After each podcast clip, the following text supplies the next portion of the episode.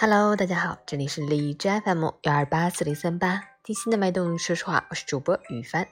今天我们要分享的成长家园的一篇文章，这里就是用来犯错的。作者：重庆吴玉平。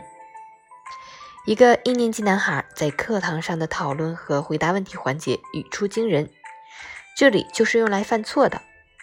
我听了他这句话，让我对课堂有了新的认知。他是一个调皮的男孩。在课堂上，不仅管不住自己，还要影响别的小伙伴。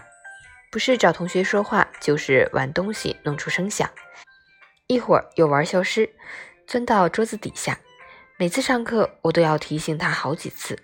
他的确也在改正，只是没那么乖。我问他说：“那句话是什么意思？”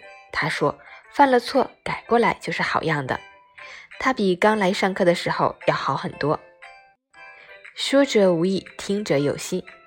他是有感而发，却引发了我进一步的思考：一个好的课堂应当是什么样的？是让孩子说出标准答案，记住已知的东西，完成这堂课的教学任务，让老师感到满意；还是让孩子们的脑洞大开，说出一些不靠谱的问题，脑袋里装满了想入非非的东西？也就是说，我们的课堂是让学生探索未知的。还是用已知的填满他们的大脑。当然，已知是探索未知的基础。我们需要站在巨人的肩上，否则很难前进半步。不过，另辟蹊跷也是有可能性的。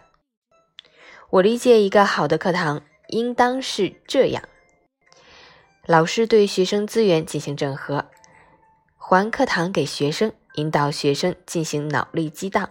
让各种思考产生碰撞，真情交流，师生之间、同学之间互相看见，不怕在探索未知世界的路上犯错，把错误当成获取真知的垫脚石。唯有如此，才能发现真理，一步步接近真理。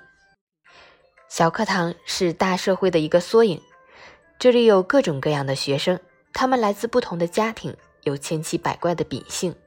抱着不同的学习目的，有的孩子去学校感到快乐，是因为有情投意合的玩伴；有的孩子在学校开心，的确是因为喜欢学习；有的孩子在学校高兴，是因为有一视同仁的老师。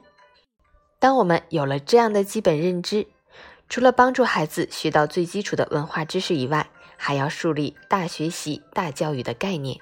拓宽对学习和教育内涵的认知，让他们各取所需，这对孩子的全面发展是至关重要的。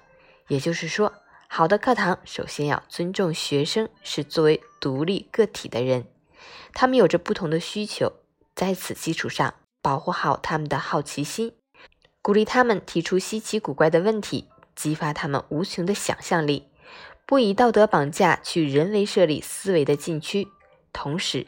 老师以极大的包容心，允许学生犯这样那样的错误，帮助他们去调整和改正，总比他们进入社会以后犯下无法弥补和不可饶恕的错误强百倍。二零二零年十二月二十九日。